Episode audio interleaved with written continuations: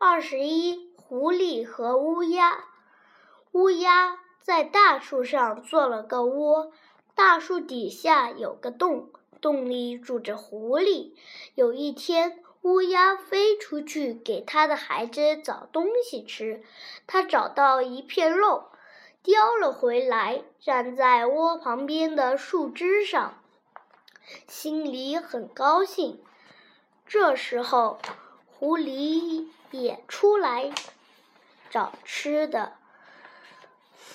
他抬起头来，看见乌鸦嘴里叼着一片肉，馋得直流口水。乌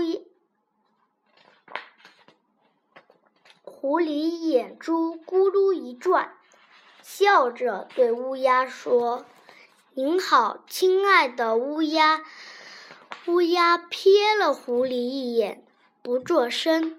狐狸又说：“亲爱的乌鸦，您的孩子好吗？”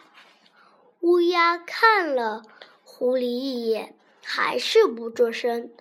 狐狸又说：“亲爱的乌鸦，您的羽毛真漂亮，麻雀比起您来可就差远了。”您的嗓子真好，听您唱歌真是一种享受。